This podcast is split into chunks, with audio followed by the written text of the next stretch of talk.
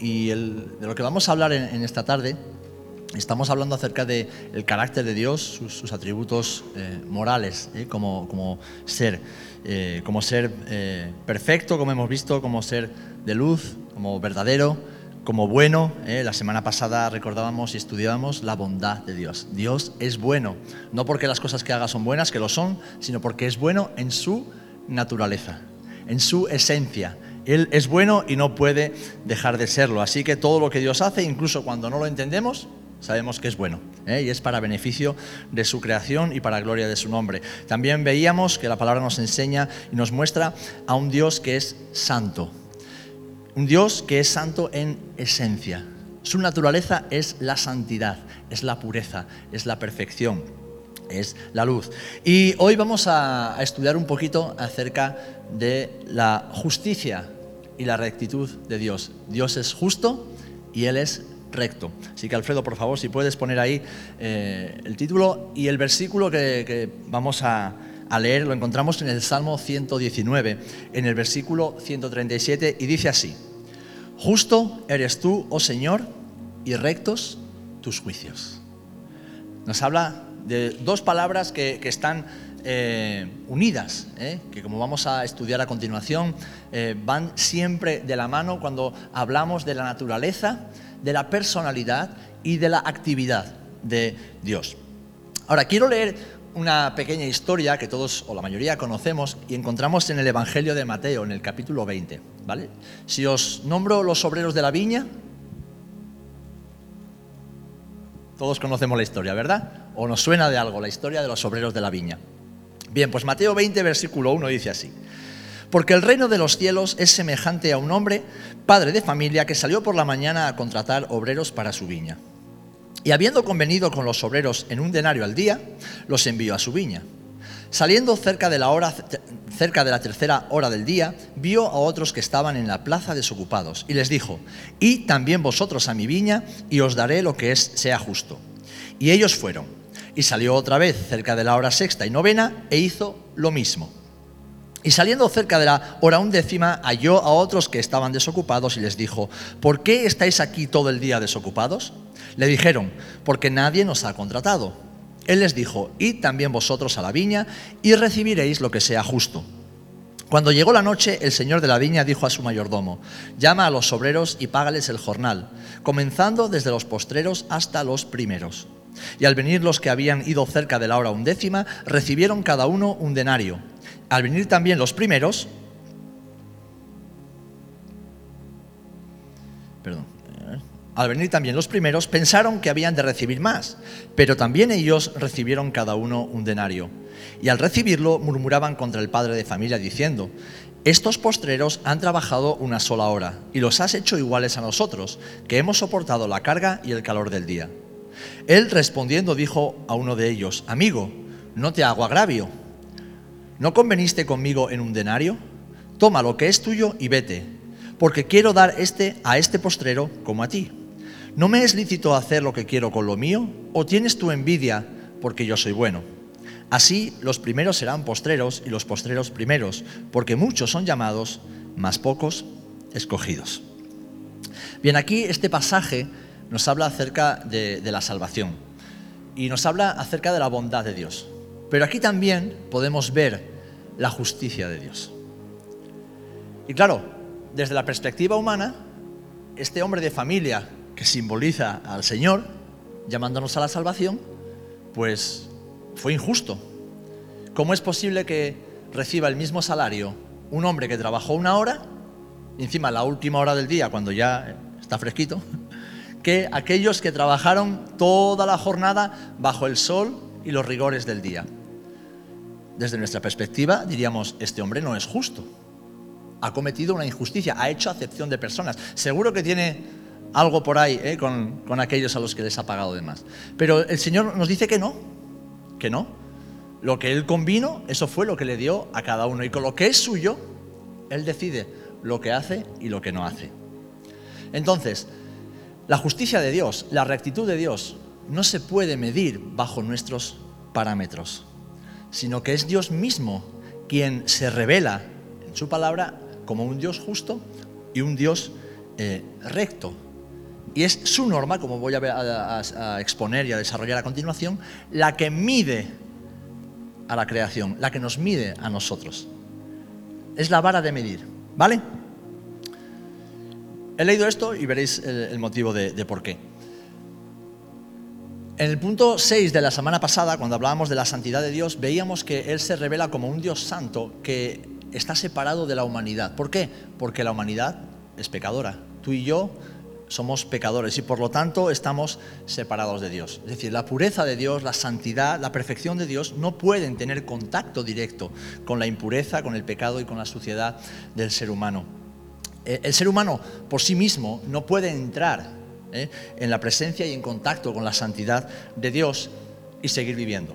La Biblia enseña que, hablamos en el Antiguo Testamento evidentemente, que todo hombre que viera a Dios cara a cara irremisiblemente moriría.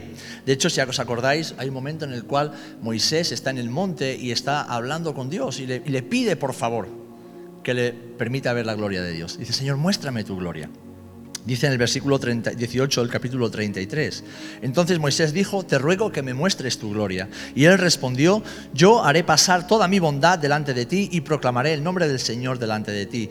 Y tendré misericordia del que tendré misericordia y tendré compasión de quien tendré compasión. Y añadió el Señor, no puedes ver mi rostro porque nadie puede verme y vivir. Dios es demasiado santo, es demasiado perfecto su luz es demasiado, como dice la palabra, inaccesible, inaccesible para la imperfección y el pecado del ser humano. Es un fuego demasiado consumidor para nuestra fragilidad y debilidad humana. Ahora, aún con todo esto, el Dios recto y justo ama tanto a su creación que no solamente no ha decidido quitarla del medio, eliminarla y empezar de cero, aunque lo pensó hacer con el pueblo de Israel en, el desierto, ¿os acordáis?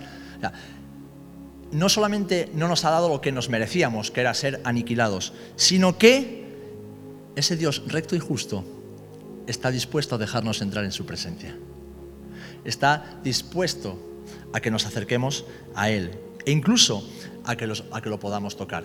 Ahora, no sin antes ejecutar sus juicios, no sin antes impartir justicia. ¿Por qué? Porque Él, que es justo y recto, es el único que puede ejecutar justicia con rectitud a cada persona, a cada pueblo y a cada nación.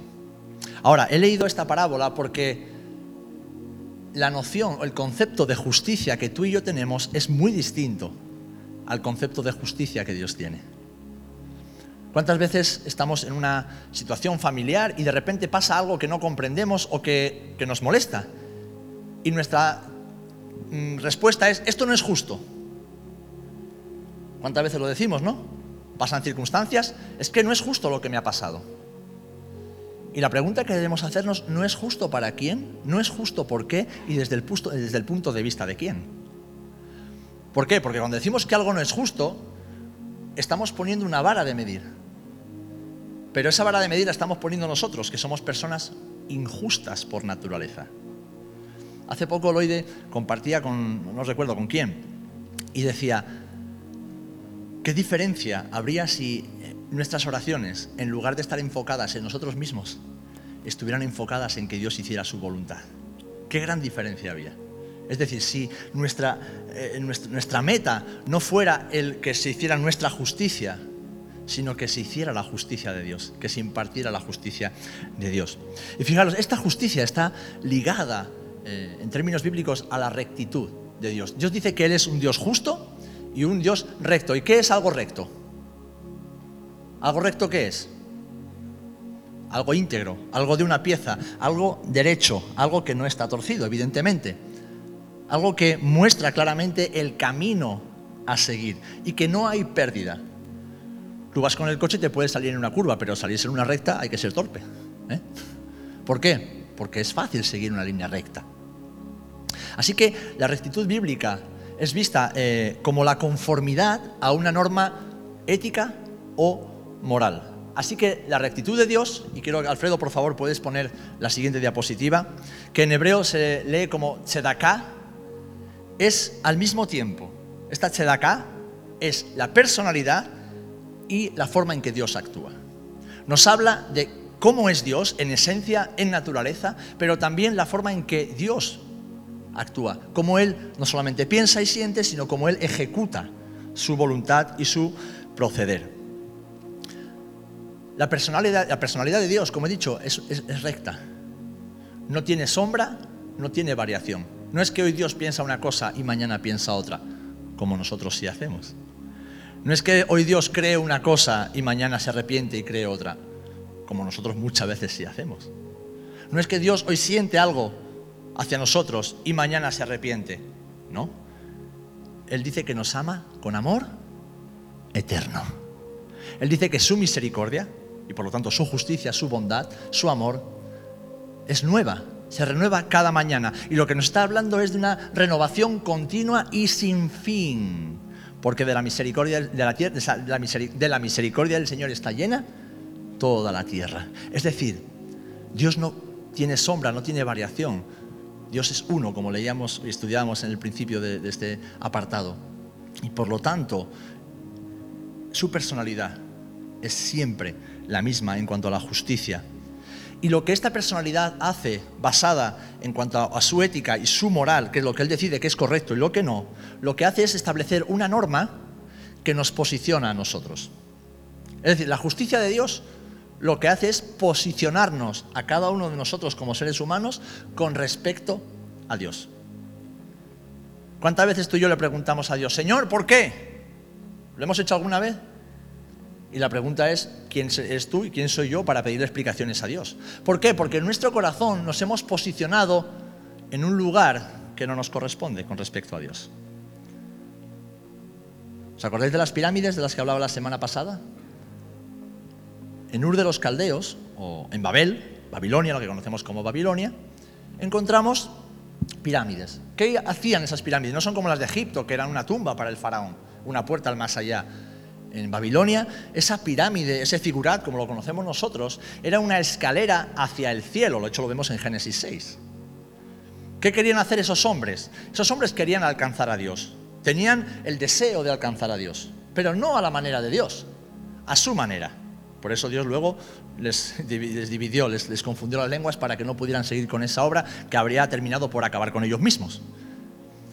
Ellos querían construir lo que después sí se construyó, lo tenemos hoy en, diferentes ruinas arqueológicas, una escalera, es decir, una estructura altísima y en la punta de esa estructura un templo. ¿Para qué? Para que Dios habitara entre los hombres en ese templo, a la vez que el hombre se ensalzaba, se levantaba y alcanzaba a Dios por medio de sus méritos y de sus obras. Es decir, religión.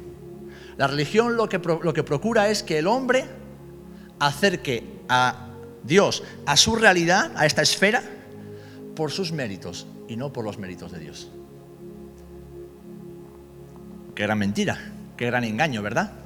El hombre siempre queriendo ensalzarse y para ello tiene que humillar a Dios. Pero sabemos que Dios no necesita que el hombre le humille. El hombre no puede humillar a Dios. Dios se humilló a sí mismo. Amén. En la persona de Jesús.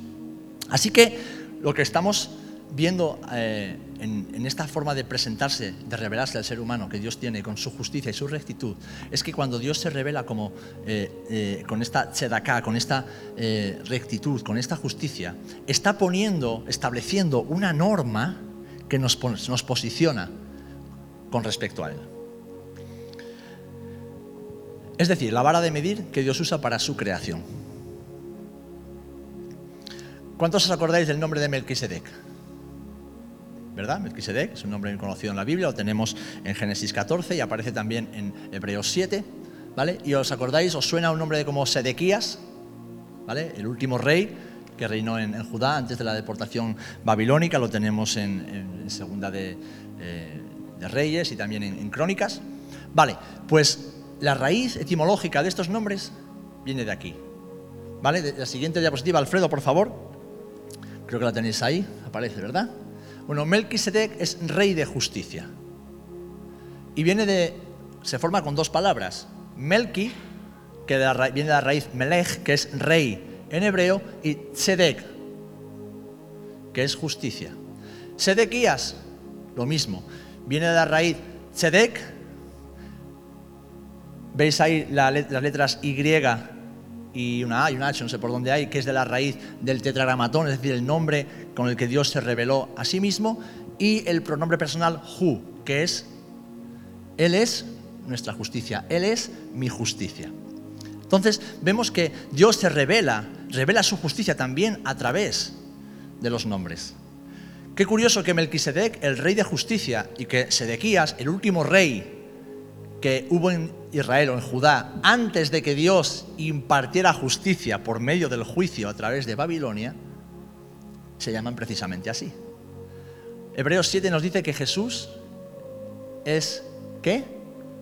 Rey según el orden de quién?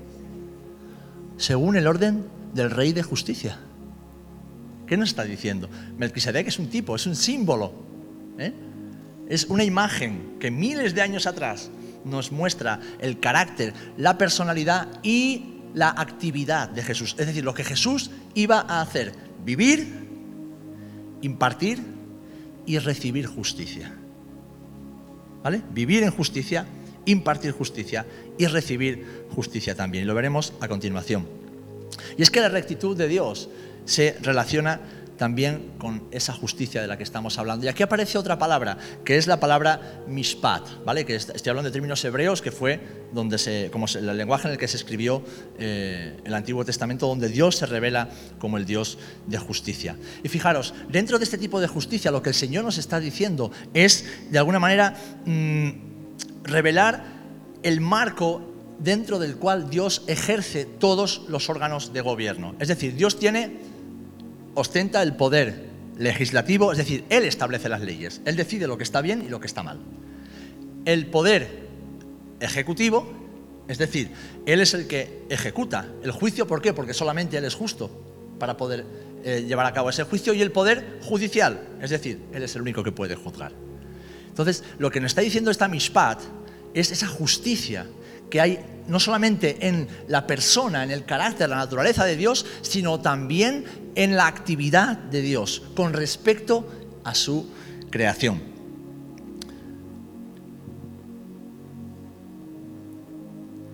Dice el Salmo 89, 14, la justicia y el derecho son el fundamento de su trono o de tu trono.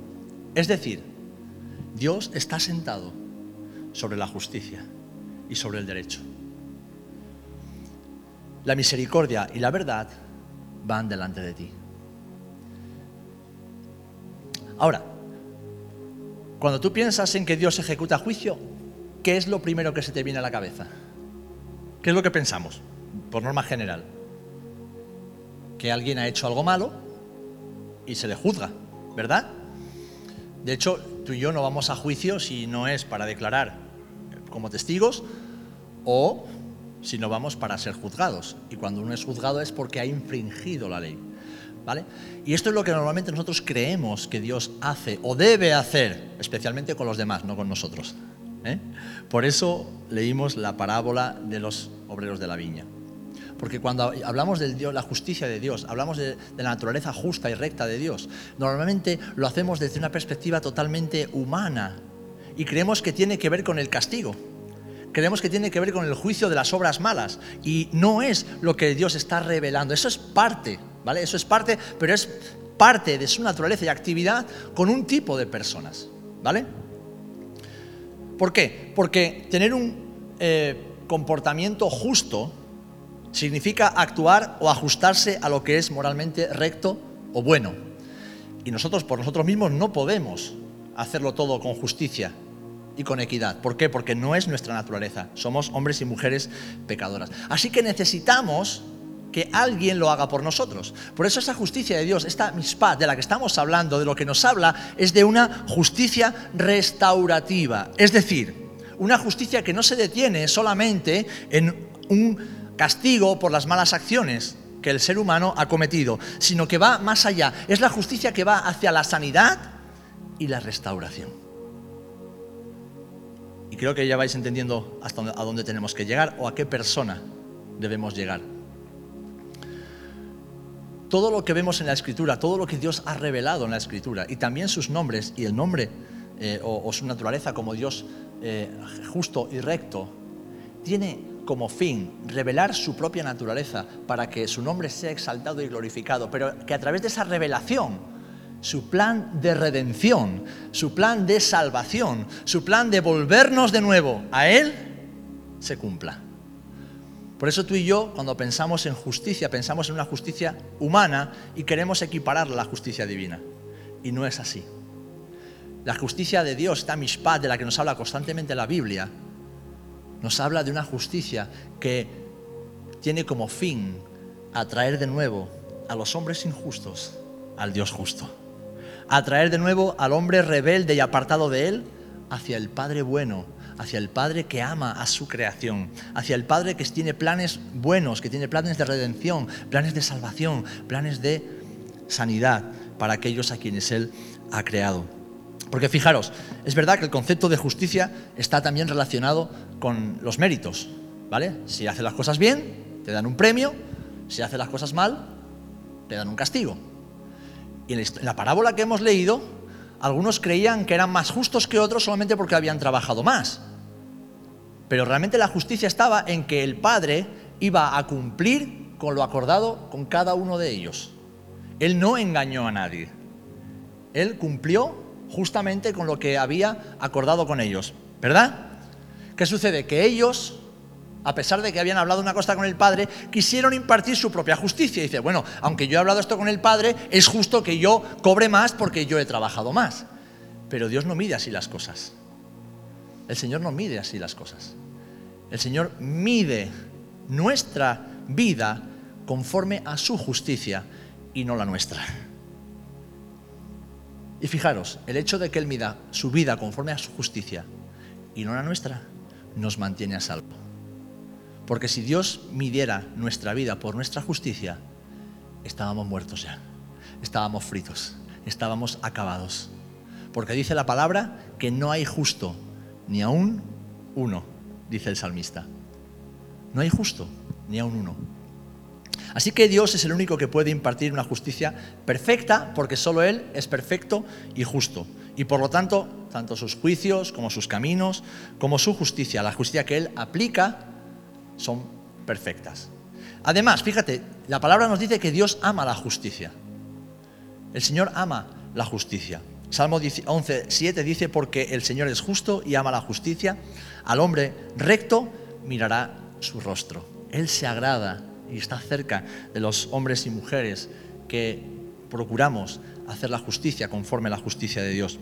Y el Salmo 33, 5 añade, Él ama justicia y juicio, de la misericordia del Señor está llena toda la tierra. Además, el Señor nos dice que recompensa con justicia a los que son rectos, es decir, a los que caminan buscando hacer su voluntad. Dice, porque Dios no es injusto para olvidar vuestra obra y el trabajo de amor que habéis mostrado hacia su nombre, habiendo servido a los santos y sirviéndoles aún. Hebreos 6:10.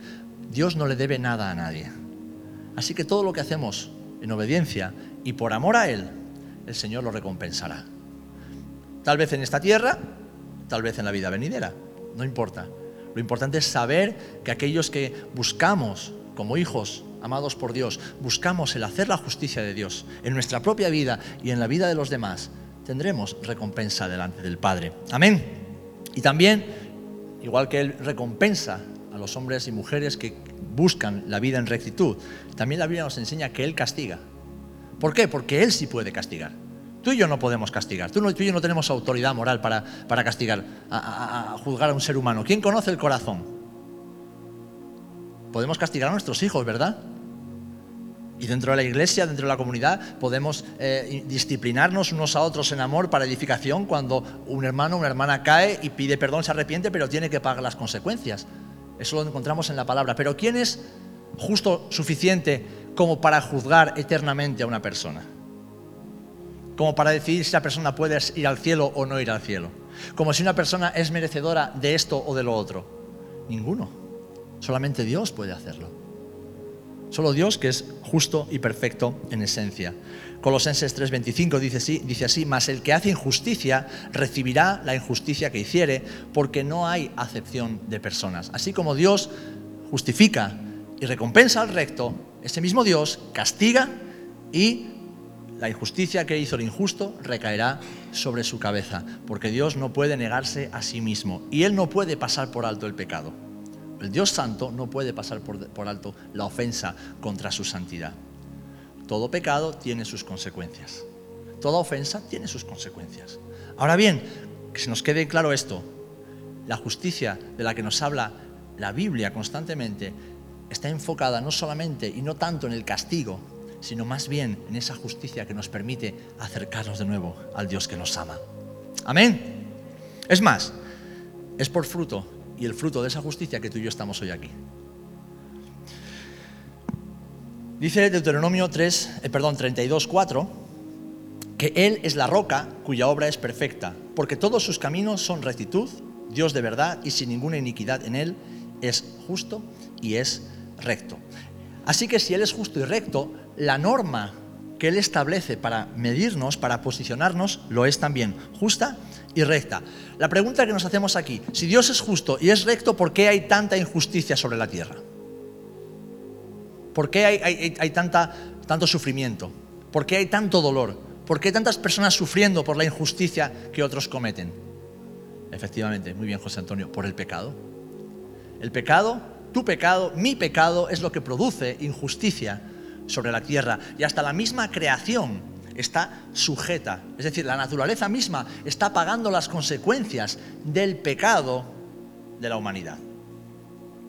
De hecho, en Romanos 5 del 12 en adelante, nos habla de cuando entró el pecado en el mundo, todo se corrompió. Y todos quedamos sujetos al poder y la influencia de ese pecado. Y como el pecado entró por un hombre, así por un hombre tuvo que entrar también la justificación, ¿eh? la redención por ese pecado. Lo podéis leer Romanos 5 del 12 al 21. Todos somos pecadores y todos somos injustos. Y ninguno de nosotros podemos, por nosotros mismos, ni en nosotros mismos, llegar a la altura de esa norma que Dios establece como justa. Dice Romanos 3:23 que no hay diferencia, por cuanto todos pecaron y están destituidos de la gloria de Dios. Es decir, el ser humano en sí mismo y por sí mismo nunca podrá hacer nada, no podrá encontrar nada dentro de sí que lo acerque a Dios. Ni siquiera que lo acerque a alcanzar un poquito de la justicia de Dios. Hay un abismo que es inseparable.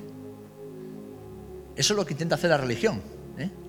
Lo hablamos el otro día, ¿te acuerdas, eh, Chema? Acerca de, cómo intentamos en muchas ocasiones, las personas intentan alcanzar a Dios, agradar a Dios, eh, estar cerca de Él por sus propios méritos. Pero es imposible. La Biblia nos enseña que es imposible. Hay un abismo demasiado grande entre el Dios justo, perfecto, santo y la humanidad pecadora. Todos quedamos por debajo de esa medida y por lo tanto todos somos culpables de injusticia y dignos de condenación. Por lo tanto, el Dios justo debe juzgar y juzgará al mundo, a las personas, a las naciones, a los pueblos, y dice la Biblia que lo hará con justicia y con rectitud. Hechos 17:31 dice, por cuanto ha establecido un día en el cual juzgará al mundo con justicia. Ahora, y ya vamos llegando a, lo que más me interesa hoy, porque todo esto que os he dicho es mucho de, eh, aunque es de forma sencilla, pero de teología y, la etimología de la palabra y, qué es lo que quiere decir el Señor cuando se revela a sí mismo como justo. Dice, en ese día Dios juzgará al mundo con justicia. Y fijaros por quién lo cómo lo hará. Dice, por aquel varón a quien designó, dando fe a todos con haberle levantado de los muertos. ¿Por quién juzgará? ¿Quién es ese varón por medio de quien el Señor juzgará a los vivos y a los muertos? ¿Por quién? Por medio de Jesús. Es decir, Dios Padre ha establecido que Dios Hijo juzgue a la humanidad. ¿Y ese Jesús quién es? De acuerdo a la palabra. El varón, ¿cómo lo define la escritura? Varón perfecto. Solo un hombre perfecto puede juzgar a los hombres imperfectos. Y en este caso ese hombre perfecto fue Dios hecho hombre. El pecado es una realidad devastadora para el mundo. Y como decía, afecta a todas las esferas y también afecta a la creación. En Génesis 3 leemos a partir del verso 17 que Dios le dijo al hombre, por cuanto obedeciste a la voz de tu mujer y, no, y comiste del árbol del que te mandé diciendo no comerás de él, maldita será la tierra por tu causa. Es decir, el pecado trajo maldición sobre la creación. Hasta ese momento la tierra daba su fruto y el hombre disfrutaba de ese fruto de forma natural. Pero por causa de la desobediencia, la tierra sufrió maldición. Y es que los efectos del pecado en la vida de la humanidad son devastadores. Son terribles. Y dice que con dolor comerás de ella todos los días de tu vida. Espinos y cardos te producirá y comerás plantas del campo.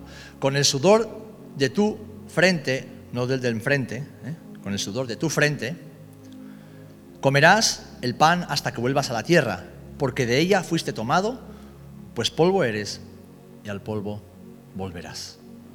El pecado trajo muerte, el pecado trajo devastación, el pecado trajo maldición, el pecado trajo separación, el pecado trajo el juicio de Dios sobre la humanidad.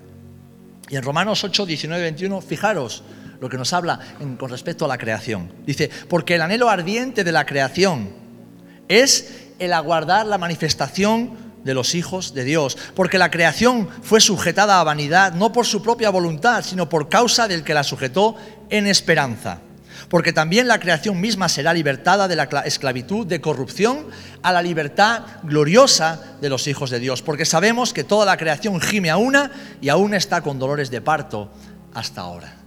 Entonces, cuando vemos este mundo que, incluso geológicamente, eh, biológicamente, astronómicamente se desangra, cuando vemos que, hay catástrofes naturales, cuando vemos que el mundo realmente está sufriendo, la creación está sufriendo, es fruto y resultado del pecado del hombre. Está sujeta a maldición por causa del pecado del hombre y del pecado del hombre que produce, pues como lo que sabemos, el calentamiento climático toda esta historia. ¿Por qué? Porque no cuidamos, sino que maltratamos la creación de Dios. Queremos extraer y, y exprimirla al máximo para nuestros propios beneficios egoístas y al final, pues nos la estamos cargando. Y eso también es parte del juicio de Dios sobre la humanidad. Pero como decía, la creación sufre por causa del pecado. Tú y yo estamos separados de Dios por causa del pecado. Es decir, Dios es justo, nosotros injustos. Él tiene que juzgar. Hablando mal y pronto, estamos fritos. ¿eh? Pero, pero, Dios, como digo, es justo y no puede pasar por alto el pecado, en su misericordia ha creado un camino. Ha abierto un camino para que tú y yo podamos ser rescatados de las consecuencias de ese pecado. ¿Y cómo se llama ese camino? ¿Lo conocéis? Jesús. Jesús es el camino. Jesús es el varón perfecto. Jesús es nuestra justicia. La que tú y yo no podemos tener, la que tú y yo no podemos ejecutar, la que tú y yo no podemos presentar como defensa, Jesús lo es por nosotros y para nosotros. Ahora, sabemos que en el Antiguo Testamento las personas que tenían que hacer para que sus pecados fueran cubiertos, porque dice la palabra que sin, remisión, sin, derramamiento de sangre no hay remisión. Dios ya desde el huerto de Edén, desde el principio de la creación, exigió el derramamiento de sangre para que el pecado fuera cubierto y Dios pudiera seguir relacionándose con el ser humano.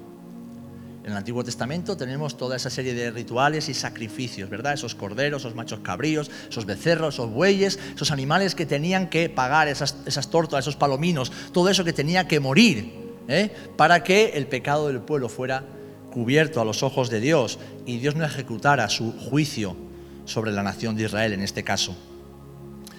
Pero ese tiempo ya pasó. Y ahora estamos en un tiempo en el cual hubo un sacrificio que fue perfecto y que fue definitivo. Y fue un sacrificio de justicia. ¿Por qué? Porque la ira de Dios tenía que ser aplacada. Alguien tenía que pagar tu injusticia y mi injusticia. ¿Quién pagó esa injusticia? El varón justo, el varón perfecto, Dios mismo.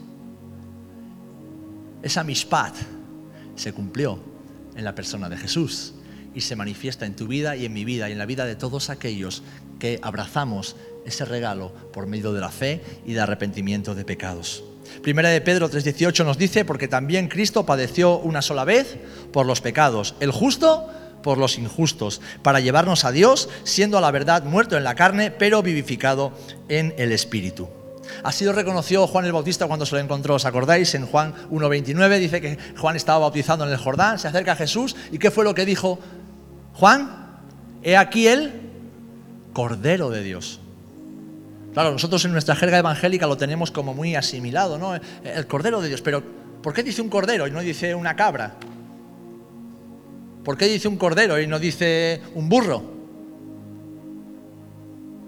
Porque era el cordero expiatorio.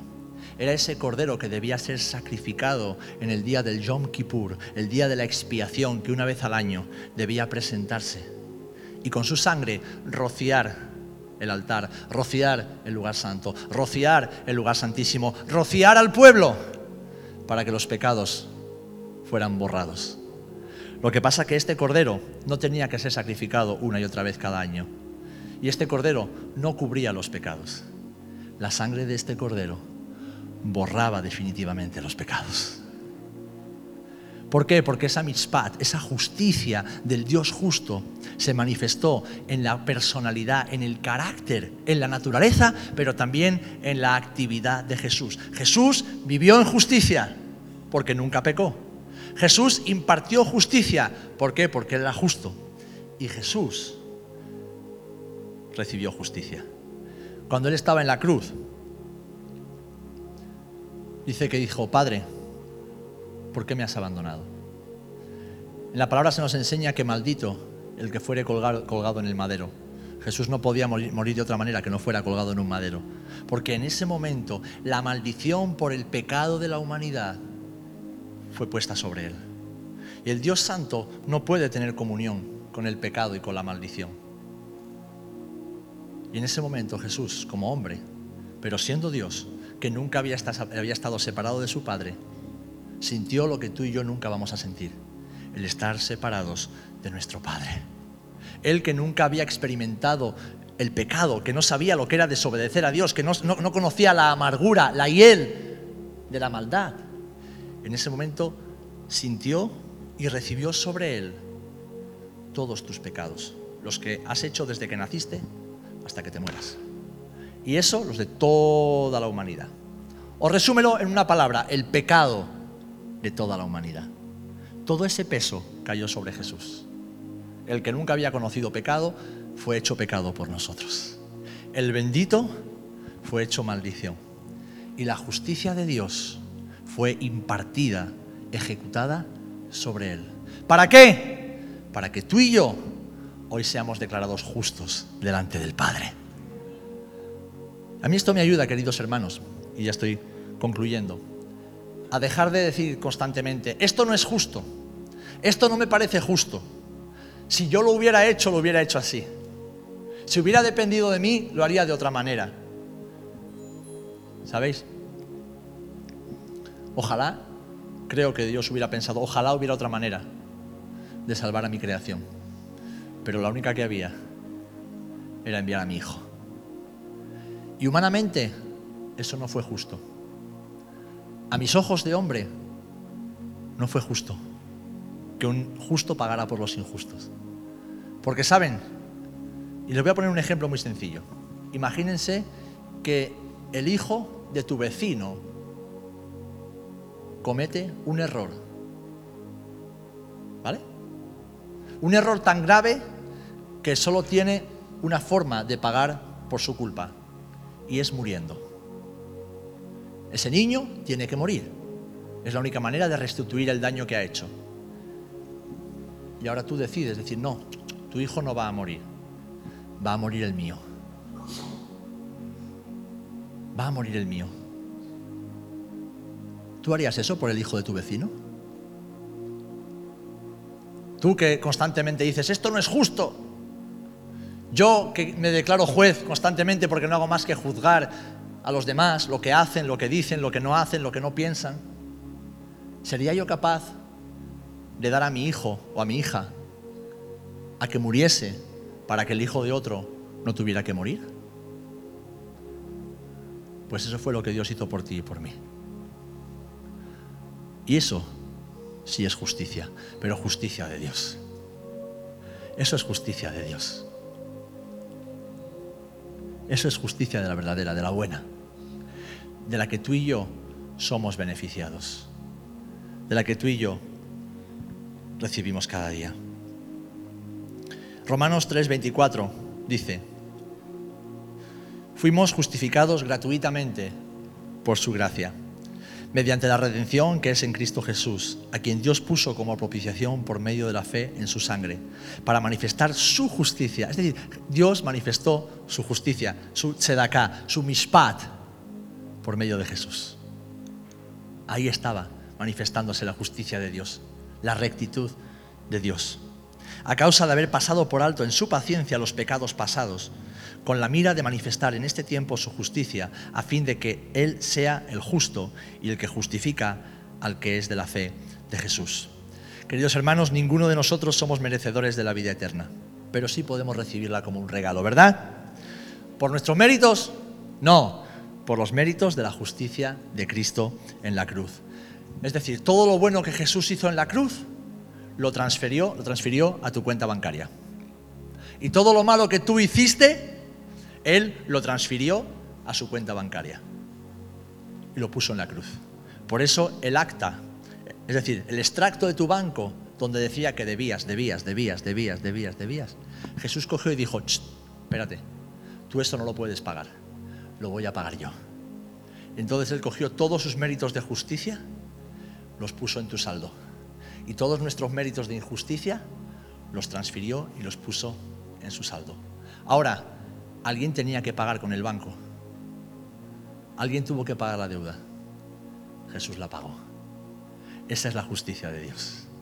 Esa es la verdadera justicia. Los méritos de Cristo nos han sido transferidos por la, fe en su obra expiatoria. Y ahora, acordaros que empecé diciendo que el Dios Santo no puede tener relación con el hombre pecador. Pero ahora, por medio de la justicia de Jesús, el hombre pecador ya sí puede tener relación y relación íntima con el Dios Santo. Por eso dice 2 Corintios 5:21, al que no conoció pecado, le hizo pecado por nosotros para que fuéramos hechos justicia de Dios en él. Amén. Qué maravilloso. Así que de esto estamos hablando cuando predicamos acerca del Dios justo y recto no de un Dios que debe ejecutar al hermano o a la hermana, que debe juzgar a otros conforme a nuestra justicia, sino de un Dios que ha mostrado su justicia, que ha mostrado su rectitud para salvación y no para condenación. ¿Os acordáis cuando los Boanerges, los hijos del trueno, se acercaron a Jesús iban de camino a Jerusalén y ellos iban contentos porque iban a celebrar la Pascua con su maestro. Llevaban tres años y pico con Jesús y estaban encantados de poder subir a Jerusalén, a pesar de que sospechaban que habría problemas. Y estaban súper contentos y, en lugar de rodear como hacían los judíos para no pasar por Samaria, Jesús les dice, no, vamos a pasar por Samaria. Y cuando la aldea de samaritanos ve que van preparados, dice que habían afirmado su rostro como para subir a Jerusalén, es decir, iban vestidos de una manera, iban de alguna manera preparados para celebrar la Pascua, dice que no lo recibieron, no quisieron atender y no recibieron porque había enemistad entre judíos y samaritanos. ¿Y qué se les ocurre a los hijos del trueno, a Juan y a Jacobo? Señor, ¿quieres que mandemos fuego del cielo y los consuma? Señor, ¿quieres que ejecutemos justicia? Porque han sido injustos contigo. Tú eres el Mesías, tú eres Dios hecho hombre, tú eres el rey de Israel y no te están reconociendo ni tratando como tal. ¿Quieres que te defendamos? ¿Cuántas veces tú y yo pensamos así? Y nos gustaría que Dios enviara un rayo y partiera al hermano por la mitad. o al amigo, al vecino, al compañero de trabajo, ¿verdad? ¿Cuántas veces tú y yo queremos impartir esa justicia? Pero ¿qué les dice Jesús? ¿No sabéis de qué espíritu sois? Yo no he venido para perder a nadie. He venido para salvarlos a todos. Yo no he venido para condenar. Yo he venido para salvar. Yo he venido para impartir justicia pero, para impartir justicia, pero justicia del cielo y no de los hombres. La justicia que permite que el hombre pecador pueda volver a relacionarse como un padre y un hijo con su Padre Celestial que está en los cielos. Amén. Pues ese es el Dios recto y justo en quien hemos creído. Un Dios que envió a su Hijo a la muerte para que su justicia no recayera sobre nosotros en forma de condenación, sino en forma de salvación y de redención. Una justicia que no nos alejó de Él, sino que nos acercó a Él. Una justicia que no nos envió de cabeza al infierno, aunque lo merecíamos todos y cada uno de nosotros, sino que nos introdujo en la casa del Padre y nos prometió una eternidad para siempre con Él. ¿No es maravilloso? Pues la próxima vez que pensemos esto es justo o esto no es justo, digamos a nuestra alma, mm, mm, cállate chiquilla, muy bien, Chancari, cállate chiquilla, deja de pensar así, porque lo único que es justo es Dios y en Él nosotros hemos sido justificados. Amén. Pues gloria a Dios, ¿eh? porque el Señor en su palabra nos muestra ¿eh? y nos muestra de su carácter y que el Señor nos ayude a reflejar ese carácter justo, recto, íntegro, ¿eh? ese carácter de amor, ese carácter de verdad, ese carácter bondadoso que, Él manifiesta en nosotros. ¿eh? Porque si hemos sido hechos a imagen y semejanza de Él, tenemos su espíritu, tenemos su palabra y estamos en su familia, lo tenemos todo ¿eh? para parecernos a nuestro Padre. Amén. Amén. Pues no sé si hay alguna pregunta, alguna aclaración, algo que queráis.